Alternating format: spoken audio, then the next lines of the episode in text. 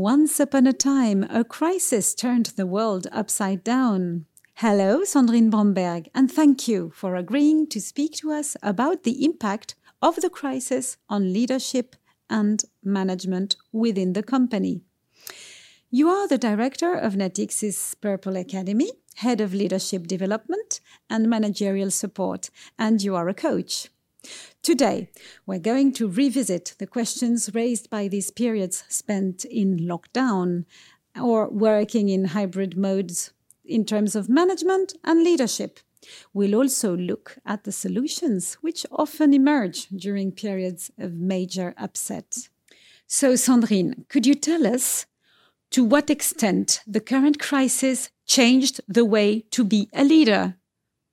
Well, as we've heard a lot, the crisis has completely changed the way we work, but it also changed our interaction and relationships, the connections we have at work, and of course, the borders between private and professional life.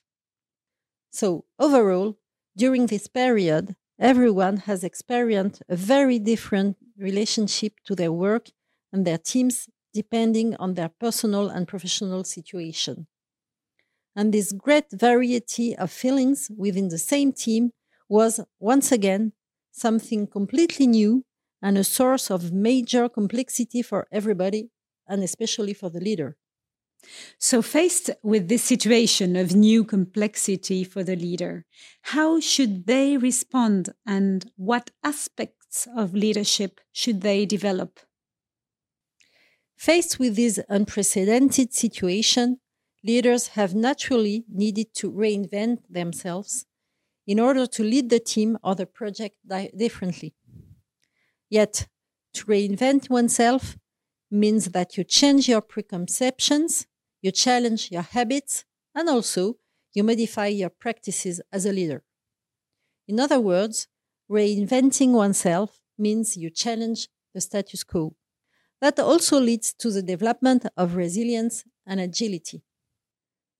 Another major lesson from the crisis is the increased necessity of meaningful objectives. Why is this more important now?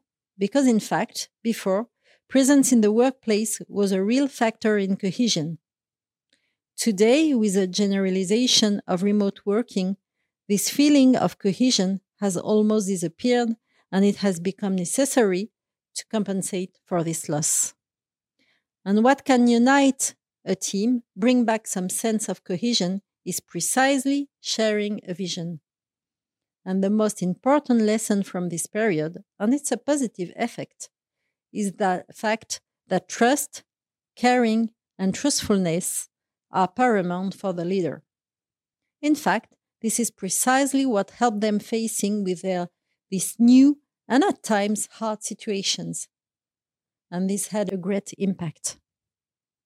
And speaking about these new and at times hard situations for leaders, can you give us some good examples of how they can respond on a daily basis? First of all, leaders had to redefine individual relationships with their team members. I spoke about challenging one habit. For example, up until now, the manager could not intrude on their staff's personal, personal life. The limit was clear. Today, when a team member works remotely several times in the week, the line is obviously much more blurred. This makes it much more difficult to find balance. How can you take into account the working conditions of your colleagues or team members without being intrusive? While identifying possible signs of demotivation or malaise? One solution for the manager to keep the right distance is develop greater listening abilities, a greater degree of empathy, and especially more truthfulness in their relationship. So, more listening abilities, more empathy, more truthfulness to reinvent the individual relationship between leaders and team members. What does this mean on the collective level? Indeed. Beyond the leader's individual relationship with the teams, there is always the notion of collective work. This crisis undermined the social link inside the company. During the period of widespread remote working, there were no longer conversations at the coffee machine, no more lunches, no more casual conversation in the corridors. All little things, but which create energy and a real sense of togetherness. So managers and leaders have had to find solutions to recreate proximity and include all team members, whatever their individual situation. Some leaders have been incredibly creative in rebuilding informal spaces for discussion, such as virtual morning coffees or after work, team challenges, or even workshops to share the way in which people are experiencing the situation. Lastly, the leader who could control on a daily basis the work of their team or their project team can no longer do it in the same way.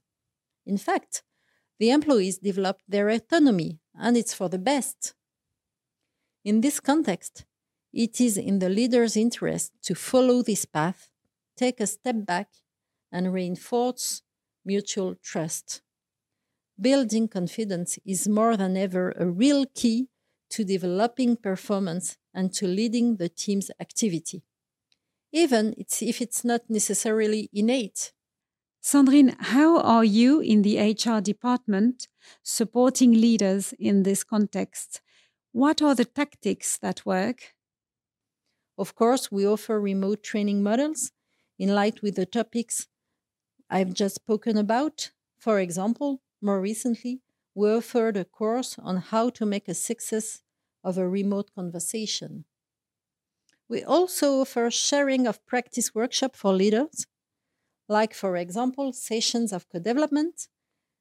These core training models give leaders the opportunity to discuss together on the difficulties encounters and concrete solutions to put into action. These workshops, beyond the solutions they provide, offer them breathing space and conviviality. We have also created for leaders a framework for discussion spaces to put in place within their teams if they wish. And lastly, we plan to lead workshops with the management boards to help them transform themselves as a team. We will allow them to brainstorm on the lessons from the crisis and on the opportunities and difficulties they have encountered. All this with the objective of looking to the future and developing new ways of working, adapted to the hybrid mode that is going to become the norm. These are all initiatives that allow managers to continue to engage their teams. They also ensure good working conditions while maintaining the expected standard of performance.